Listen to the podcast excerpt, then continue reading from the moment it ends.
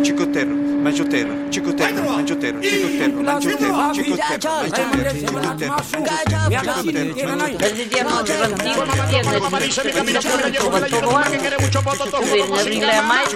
El palabrero. Sendas que casi se juntan. En nuestra anterior entrega palabreril hablábamos de voces relacionadas con el latín singulus, como sendos o sencillo. Vamos, que si decimos que estos dos grupos musicales editaron el mes pasado sendos sencillos, estaremos usando dos palabras que proceden exactamente de la misma voz latina, singulus.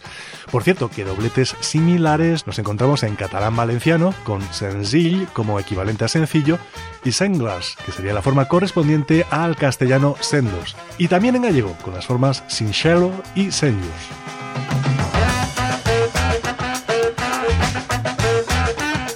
De aquel vocablo latino singulus deriva también el inglés single, que en castellano usamos como anglicismo para referirnos a lo que antes era un disco que tenía una canción por cada lado y hoy en día puede ser simplemente una canción en formato digital. Con ese sentido tenemos como alternativa la anteriormente referida palabra sencillo, de asentado uso también. Y single también se emplea bastante en los últimos tiempos como sinónimo de soltero, que parece que queda más molón, más cool que decir soltero o solterón.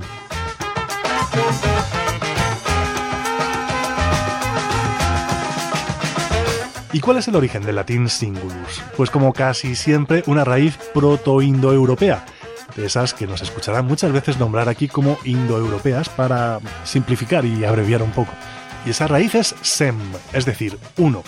En lo que es la segunda parte de singulus, digamos las dos últimas sílabas, algunos ven un sufijo diminutivo y otros una partícula distributiva ge, cuyo rastro se ha podido atisbar en el idioma albanés. Pues ya ven, al final ambas sendas no se acaban juntando, pero casi. La voz senda, con el significado de camino, que procedía de la raíz sue, es decir, uno mismo, y el adjetivo distributivo sendas, sendos, en el que rastreamos otra raíz indoeuropea, sem, o sea, uno. Vaya, dos raíces muy parecidas y con significados también próximos, pero no, al final ambas sendas no se acaban de juntar etimológicamente.